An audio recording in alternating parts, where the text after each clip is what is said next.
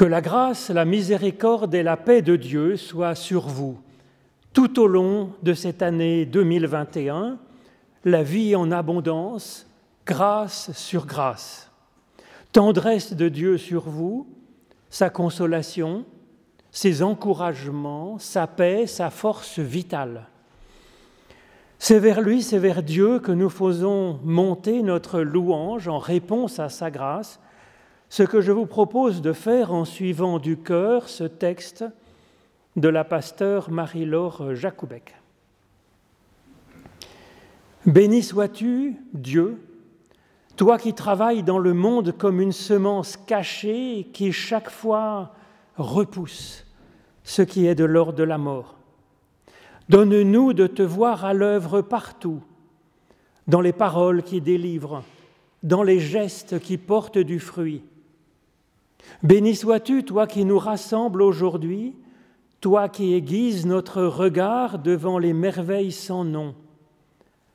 Tu vois les temps d'incertitude et de larmes que nous vivons parfois, les temps d'égarement qui nous font perdre parfois pied, les temps de lassitude qui nous font ployer les chines.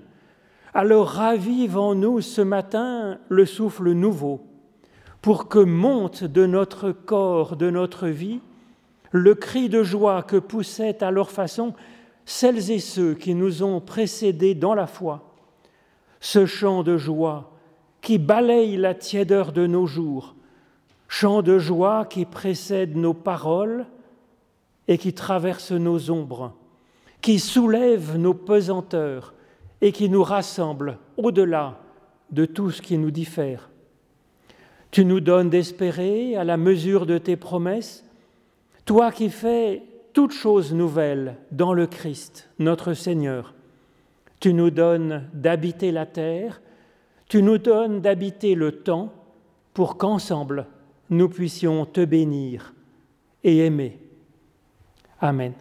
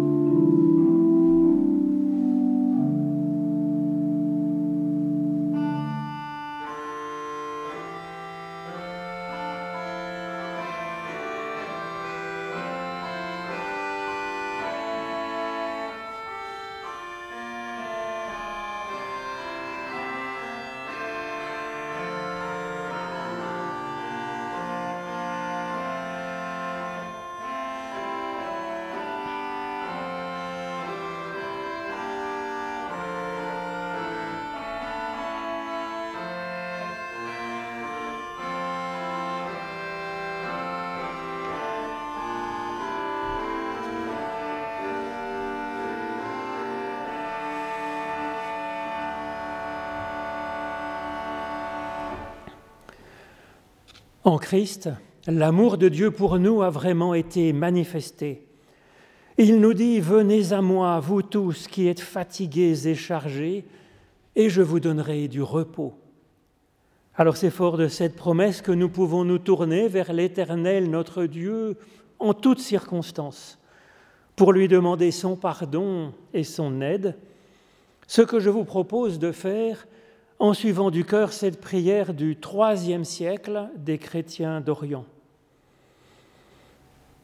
Bienfaiteur de tous ceux qui se tournent vers toi, lumière de tous ceux qui sont dans les ténèbres, principe créateur de toutes les semailles, jardinier de toute croissance spirituelle, aie pitié de nous, Seigneur, et fais de chacun de nous un temple ne considère pas nos péchés. Si tu prenais garde à nos fautes, nous ne pourrions plus soutenir ta présence.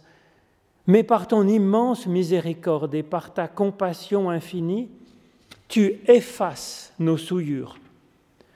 Par notre Seigneur Jésus-Christ, ton unique enfant très saint, le médecin de nos âmes, par lui te soit rendue toute gloire, puissance, honneur, magnificence, dans les âges des âges qui ne vieillissent ni ne finissent. Amen.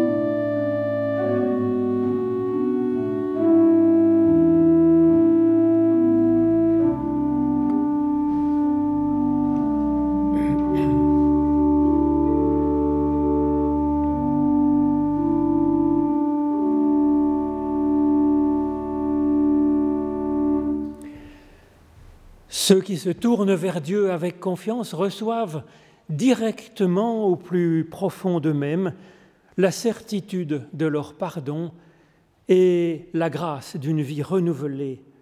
En effet, voici comment Dieu a manifesté son amour pour nous. Il a envoyé son Fils, son unique, dans le monde, afin que nous ayons la vie par lui. Et l'amour consiste en ceci, non pas en ce que nous aurions aimer Dieu, mais en ce que lui, Dieu, nous a aimé le premier.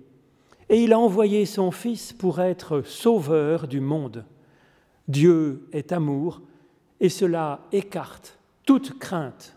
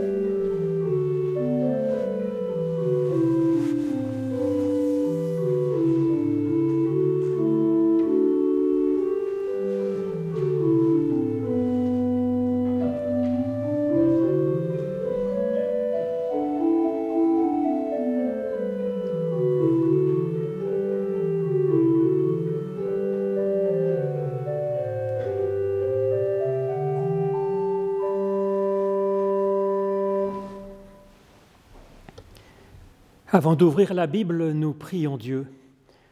Éternel notre Dieu, donne-nous ton esprit, éclaire notre intelligence, ouvre notre cœur, afin que dans l'étude de ces écritures anciennes, nous puissions entendre la parole que tu nous adresses à chacune et à chacun en particulier, pour ressusciter notre être. Au nom de Jésus-Christ. Amen. Alors le Nouvel An est l'occasion de bilan et de prospective dans la presse, et cette année nous avons vu fleurir bien souvent le mot d'apocalypse en gros titre. Alors merci pour cet hommage à la Bible, même si l'Apocalypse n'est pas ce que l'on pense parfois, ce que bien des personnes pensent. L'Apocalypse est par définition un évangile, c'est-à-dire une bonne nouvelle, bonne nouvelle du salut de Dieu donné en Jésus-Christ. Ce n'est pas une annonce de catastrophe. Alors, j'ai choisi pour nous ce matin un des textes les plus durs de l'Apocalypse, le chapitre 16, avec le grand conflit final de l'Armageddon, mot qui est à peu près aussi connu que le mot Apocalypse, pour nourrir les fantasmes de ceux qui n'ont jamais lu l'Apocalypse en fait. Alors cela dit, on a des excuses de ne pas lire l'Apocalypse parce que ce n'est pas un texte facile, c'est un texte qui prête aux interprétations les plus fantaisistes, les plus menaçantes, et Calvin lui-même n'aimait pas tellement ce livre. Il a commenté à peu près tous les livres de la Bible, mais pas l'Apocalypse, ce que je comprends tout à fait, mais quand même, ouvrons-nous pour ce jour à ces textes. Alors chapitre 16. J'entendis une voix forte venant du temple et qui disait aux sept anges, Allez et versez les sept coupes de la fureur de Dieu sur la terre. Le premier ange partit et répandit sa coupe sur la terre. Un ulcère malin et douloureux atteignit les humains qui avaient la marque de la bête et qui se prosternaient devant son image. Le deuxième ange répandit sa coupe dans la mer qui devint du sang, comme celui d'un mort, et tous les êtres vivants qui étaient dans la mer moururent. Le troisième ange répandit sa coupe dans les fleuves et les sources des eaux, et tout devint du sang. J'entendis l'ange des eaux dire, Tu es juste, toi qui es et qui étais, toi le saint, puisque tu as jugé ainsi. En effet, ils ont répandu le sang des saints et des prophètes, et tu leur as donné du sang à boire, ils le méritent. J'entendis l'autel dire, Oui Seigneur Dieu, le Tout-Puissant, tes jugements sont vrais et justes.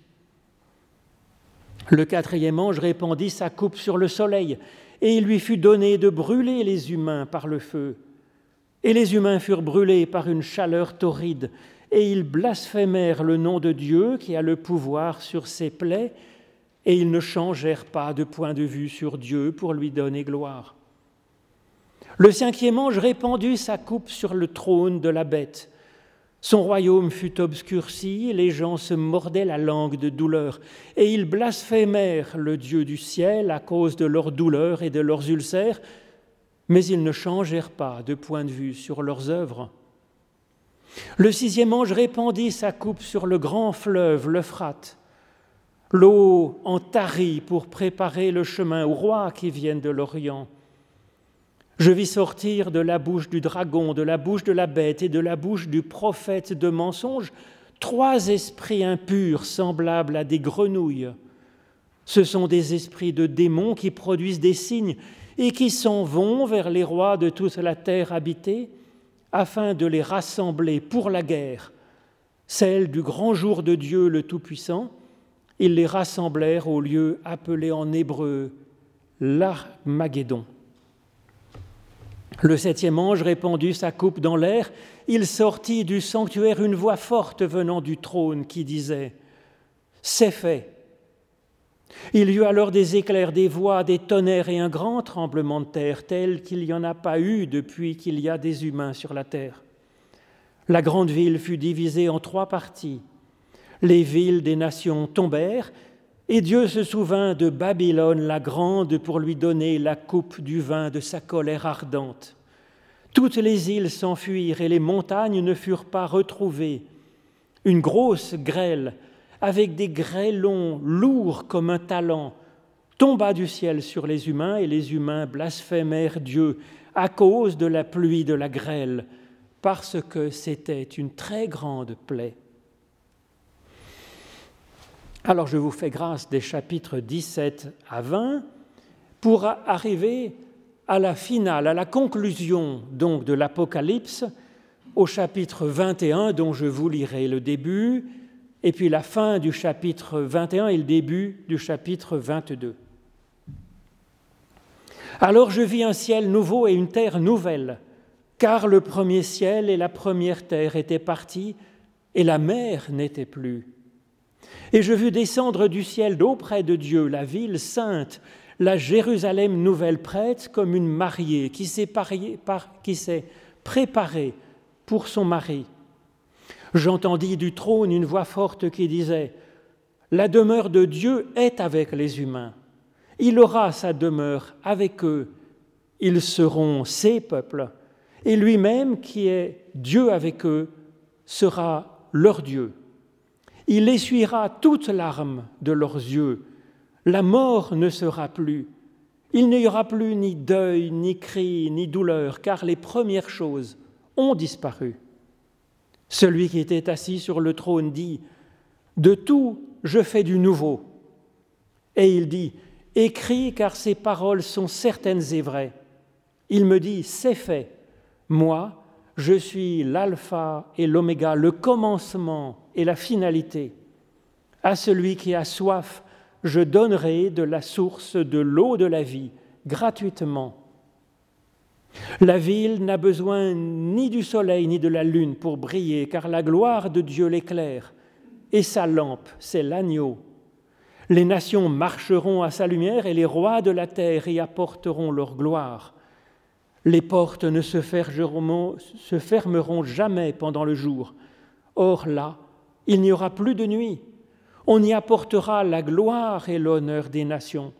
Il n'y entrera jamais rien de tout souillé ni faiseurs d'abomination ou de mensonges, mais ceux-là seuls qui sont inscrits dans le livre de vie de l'agneau.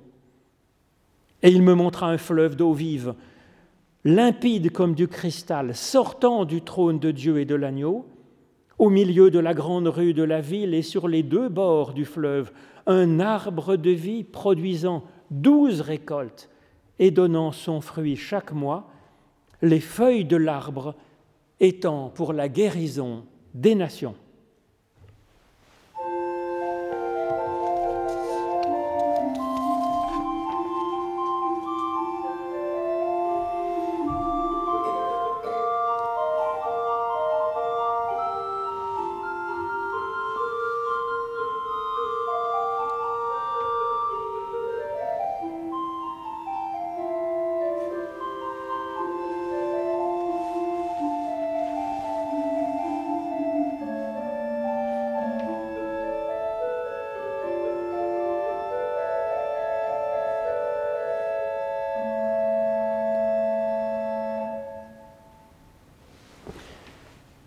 Contrairement à ce qu'il peut sembler paraître dans une lecture rapide, superficielle, l'Apocalypse n'est pas synonyme de catastrophe annoncée. Déjà, les premiers mots de ce livre de la Bible le montrent bien, ce livre appelé Apocalypse. En effet, ce livre commence par ces mots Apocalypse de Jésus-Christ, c'est-à-dire en grec littéralement dévoilement de Jésus comme Christ comme sauveur du monde. Ce livre de la Bible cherche donc à montrer en quoi cet homme, Jésus de Nazareth, a porté une action décisive, bien visible par des effets réels dans le monde pour lui porter le salut de Dieu. Comment cet homme, Jésus, a fait la différence pour le monde et pour nous? Ce texte est donc un texte joyeux optimiste et en même temps un texte qui se veut réaliste sur ce que Jésus a apporté et apporte encore comme changement positif dans le présent et pour le futur.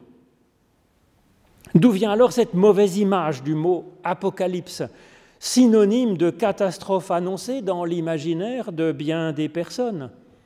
Cela vient au style fantastique de ce livre qui est propre à éveiller l'imagination du lecteur, ce qui est bien, mais au point que l'on peut lui faire dire à peu près n'importe quelle folie. Cela fait que ce livre est une aubaine pour les manipulateurs qui cherchent à exploiter l'angoisse des personnes, des foules. Du temps même de Jésus, des mouvements attendaient avec ardeur la fin du monde, prétendant voir les signes manifestes de cette fin de l'histoire comme étant imminente et qui ne sauverait que quelques élus, quelques justes, alors le manipulateur en chef de toute époque expliquant à ses adeptes que s'ils adoptent ces doctrines, suivent bien ce qu'il leur dit de faire, alors ils seront sauvés. Et puis l'urgence de la menace, invitant ces personnes à tout quitter, à quitter ce monde mauvais, à quitter ce temps mauvais, à rompre avec le reste de l'humanité, avec même leurs proches, séparant les eux qui sont perdus des nous, petits nous qui seront sauvés. Les exemples de ces mouvements sont multiples à toutes les époques.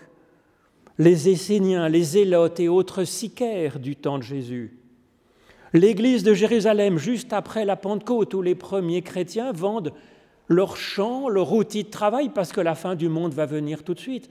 Et ils se retrouvent complètement démunis quelques années après. On voit l'apôtre Paul faire des collectes dans tout l'Empire romain pour essayer de nourrir ces pauvres personnes qui ont donc été manipulés par la frayeur de la fin des temps. Des Juifs, encore aujourd'hui, attendent le Messie à Jérusalem ou à New York. Des musulmans attendent le Mahdi, quelques-uns y trouvant une motivation à des actes fous. Des chrétiens attendent le retour du Christ, des bouddhistes attendent l'illumination, des survivalistes attendent le chaos, bien que la fin du calendrier Maya se serait terminée en 2012, mais ça ne les empêche pas de continuer à craindre l'apocalypse, leur semblerait-il. Alors cet esprit apocalyptique est en fait une mode, surfant sur l'angoisse des gens, l'amplifiant, délitant souvent le lien social de ces personnes et leur morale. Alors il est vraiment navrant que le livre de l'Apocalypse soit associé à cela, car le livre de l'Apocalypse est tout l'inverse. Mais sa faute à ce livre de l'Apocalypse, c'est plus dans son style que dans son fond, dont le but est de nous donner effectivement à voir le salut de Dieu dans ce monde, à l'œuvre pour nous, donné en Christ à sentir se lever la pâte du monde par ce salut, se laisser réenchanter notre regard, et puis chaque journée de vie sur terre, comme le temps d'un salut qui fleurit dans le monde, promettant des fruits. Ce salut en Christ est tout le contraire d'une menace, bien sûr, puisqu'il est l'annonce d'une libération, d'une réconciliation et d'une paix pour tous les humains pas seulement pour un petit club de justes. Alors vous allez me dire que le texte que je vous ai lu dans ce chapitre 16 de l'Apocalypse, que je vous ai choisi particulièrement, parle de terribles catastrophes, de destruction déclenchées par le débordement de la coupe de la colère de Dieu, de la fureur de Dieu, culminant dans cette fameuse bataille de l'Armageddon. Alors c'est vrai, j'ai volontairement choisi le plus apocalyptique des textes de l'Apocalypse pour voir combien il est en réalité une bonne nouvelle et non une menace, comme une lecture superficielle pourrait le laisser penser. En effet, si l'on regarde bien, on voit que c'est la mort elle-même qui est ici promise à la mort. Ce ne sont pas les personnes qui sont ici condamnées, mais ce sont le chaos figuré donc par la bête, la méchanceté, la division, la maladie, la négation de l'autre, c'est tout cela qui est vaincu par ces coupes de la colère de Dieu, qui sont en réalité donc données comme un soin actif de l'humain infecté par ces poisons. Alors au-delà des interprétations discutables que permettent effectivement ce style fantasmagorique, il existe des preuves objectives permettant de dire que ce même chapitre 16 est en réalité une bonne nouvelle pour toutes et pour tous, et donc pour nous, et donc pour notre monde, et donc pour ce temps. D'abord, premier point, c'est le fait qu'il y ait sept coupes et sept anges. Le chiffre 7 dans la Bible, c'est celui de la bénédiction de la création matérielle par Dieu. C'est donc tout l'inverse d'une destruction de ce monde pour passer à un autre monde. Ce texte annonce qu'il parle ici d'une action de Dieu pour bénir ce monde et ses habitants, bien sûr. Et cela, le chiffre 7 suffit à l'affirmer.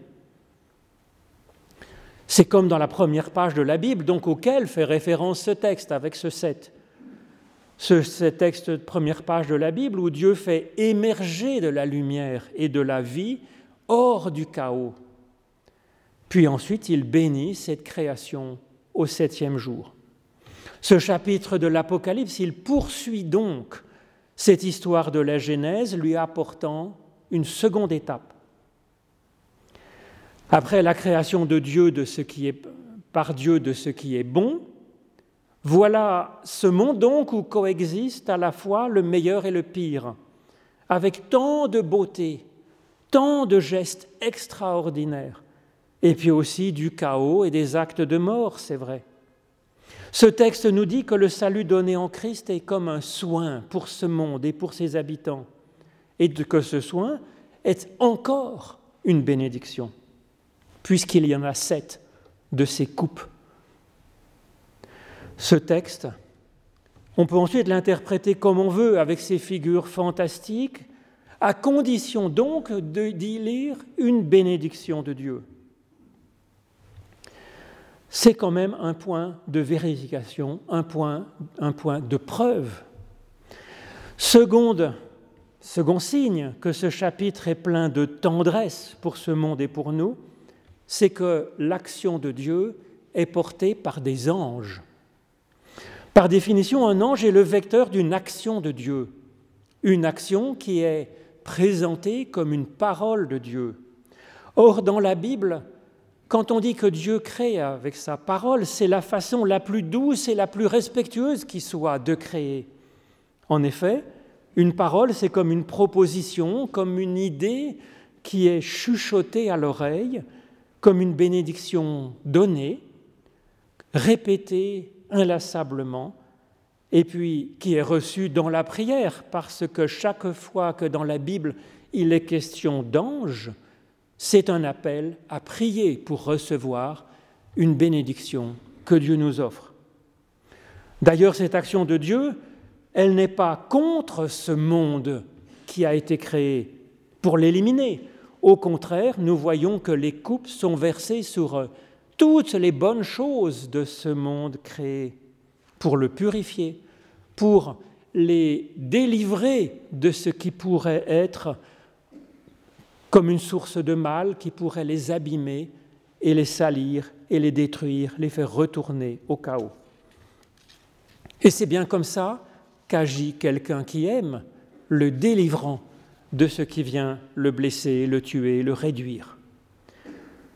Un troisième signe, que même ce chapitre 16 de l'Armageddon est plein de tendresse pour nous, c'est que Dieu est appelé ici Seigneur Dieu, et pas simplement Dieu.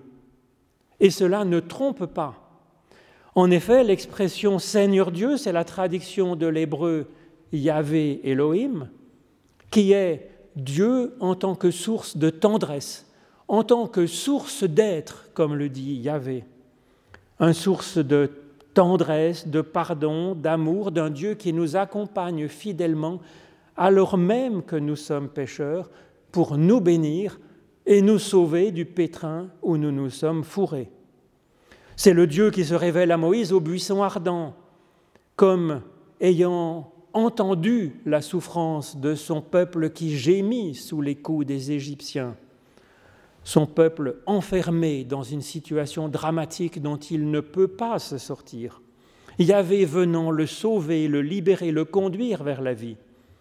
Et effectivement, les plaies dont il est question dans notre chapitre 16 de l'Apocalypse sont une reprise évidente des plaies d'Égypte qui ont pour but de faire lâcher prise au Pharaon pour que les Hébreux puissent se mettre en route vers la vie.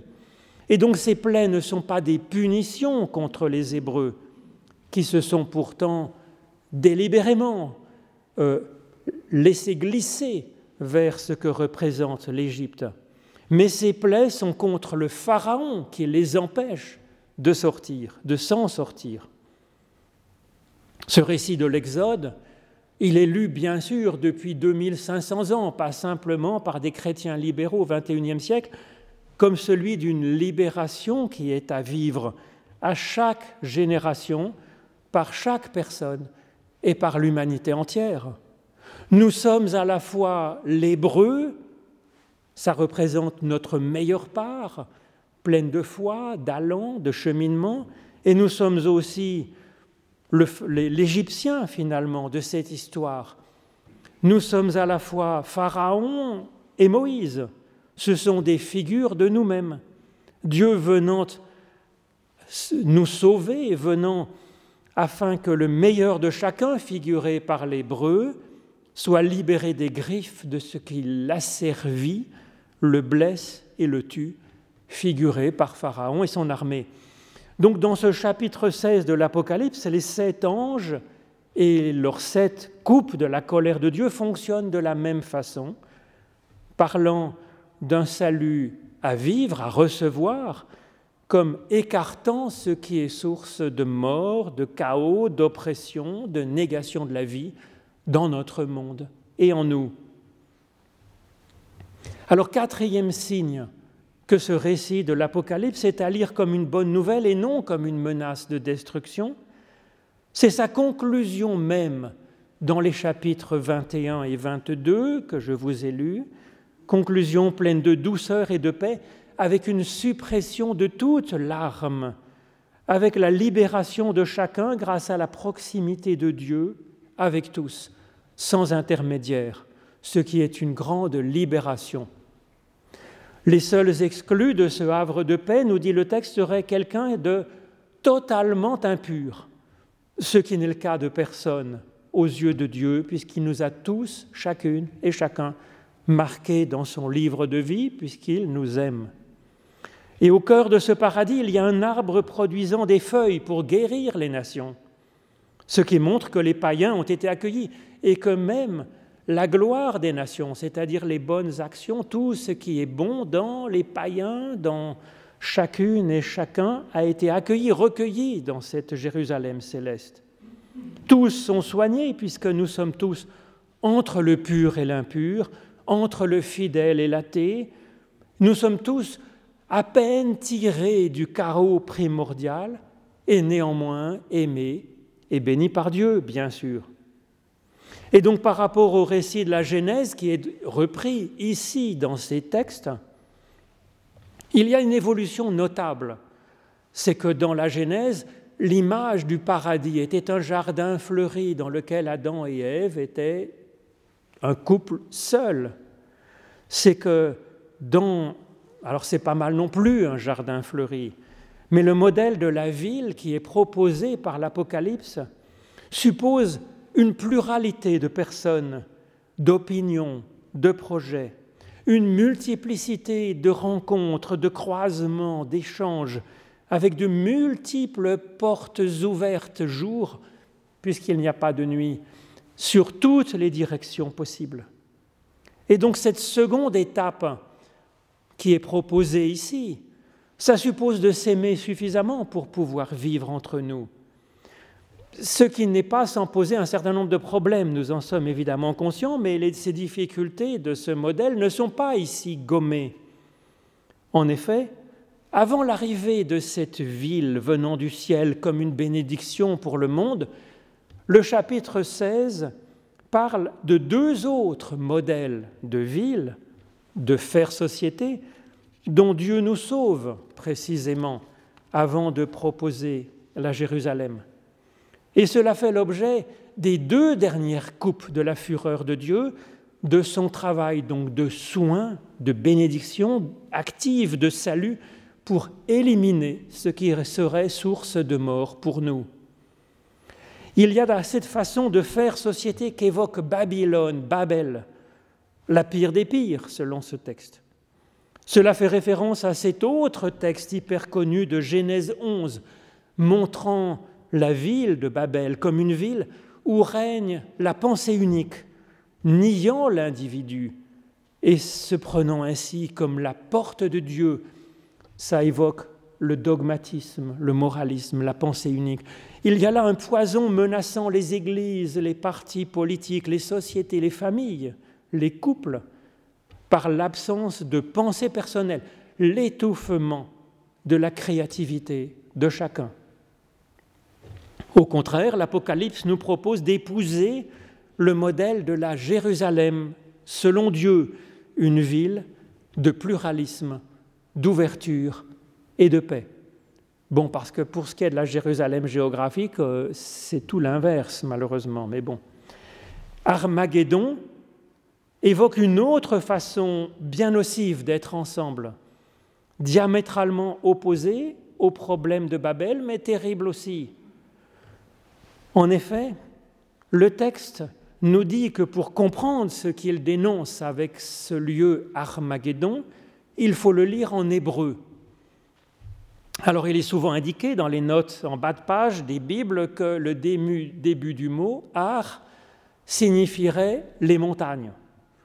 Il me semble que dans ce contexte où le modèle donc est une ville, le mot Ar doit être lu, bon, puisque c'est en grec, on ne sait pas, sans H, signifiant, les villes au pluriel en hébreu. Ensuite, Armageddon, ça peut vouloir dire deux choses différentes, mais ça, tout le monde est d'accord là-dessus. C'est le propre de l'hébreu de vouloir dire plusieurs choses. Magédon, ça veut dire à la fois l'idée de rassemblement et la multiplicité de coupures, un peu haché menu. Ce que cherche donc à soigner les sixièmes coupes, sixième et septième coupes donc de la colère de Dieu, c'est cette volonté de se rassembler pour mettre de la division dans les villes, dans les couples, dans la société, entre les amis, de mettre la division aussi en chacun de nous, entre nos idéaux et nos actes, entre notre prière et puis notre action dans ce monde, dans notre vie, entre les différentes façons de notre être, le mari ou la femme, l'enfant, le père, celui qui travaille, celui. Voilà l'Apocalypse, elle annonce que Dieu vise une société tout autre, faite de rencontres, de carrefours, d'ouverture, de liberté, de se rencontrer ou de se retirer, et tout cela en paix, irrigué par la parole de Dieu, coulant comme une source vive, illuminé par la lumière dont tout le monde est au bénéfice, lui permettant de se faire sa propre opinion personnellement. C'est ainsi que ces sept coupes de la colère de Dieu sont comme des remèdes pour soigner l'humain, soigner à chaque fois ce qui pourrait être source de chaos et de mort, et comme le dit le texte à plusieurs reprises avec un sonore, c'est fait, c'est déjà accompli. Les signes de ce salut sont à reconnaître comme étant déjà à l'œuvre à travers ce qui a été semé dans le monde par Jésus-Christ. Ce n'est pas un autre monde à attendre, c'est un processus à vivre et à épouser, faisant euh, du nouveau avec tout, nous dit le texte, nous permettant de découvrir ce qui était caché, comme signifie le mot Apocalypse, découvrir ce qui est source de bonnes choses dans ce monde et en ce que nous sommes, au plus profond de nous, qui sommes faits donc temple de l'Éternel, dans notre passé et dans notre présent. Vivre et voir avancer avec bonheur ce processus de libération du meilleur et puis l'épouser soi-même. Deux grands lecteurs de l'Apocalypse la lisent ainsi comme un salut à vivre aujourd'hui. Alors je vous recommande, si ça vous intéresse l'Apocalypse, de lire le théologien Jacques Ellul, qui est assez facile à lire et qui est excellent sur l'Apocalypse.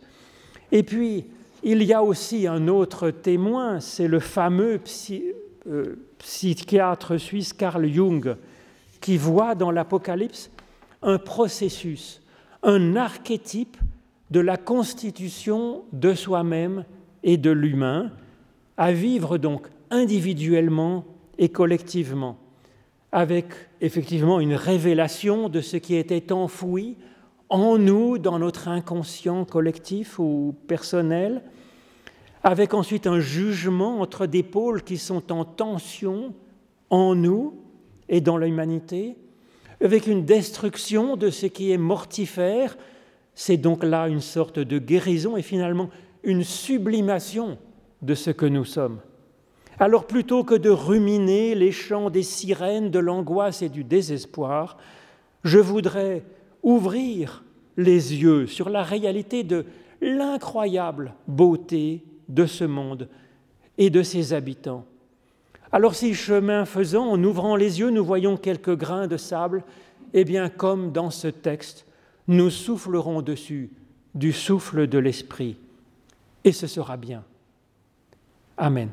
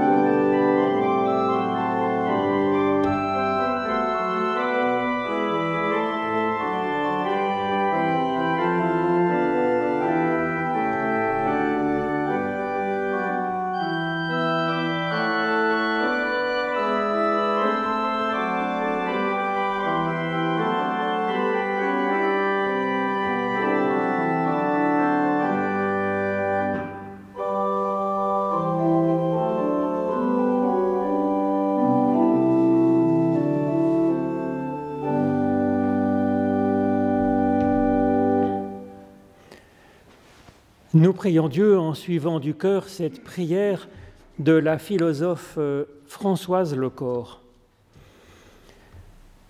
Seigneur, toi qui fais toutes choses nouvelles quand passe le souffle de l'Esprit, viens encore accomplir tes merveilles aujourd'hui. Donne-nous la grâce d'une écoute libre, sans préjugés, sans interprétation hâtive et sans crainte. Donne-nous de discerner dans la parole des autres ce qui pourrait être une invitation à inventer, à oser, à créer. Donne-nous la grâce d'un regard libre et renouvelé qui ne s'arrête pas à la surface des choses, à l'image que nous avons des autres, ni au souci de notre propre image.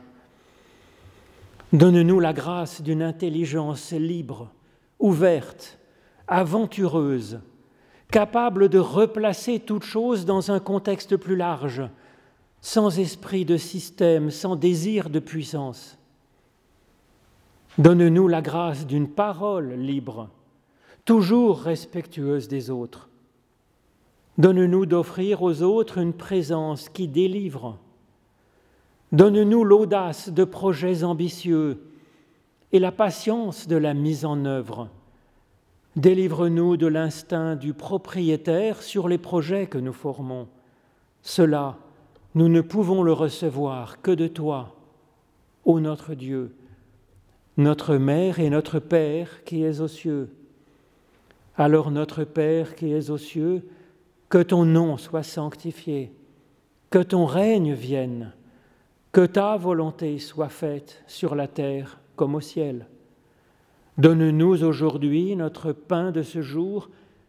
Pardonne-nous nos offenses comme nous pardonnons aussi à ceux qui nous ont offensés. Et ne nous laisse pas entrer en tentation, mais délivre-nous du mal. Car c'est à toi qu'appartiennent le règne, la puissance et la gloire pour les siècles des siècles. Amen.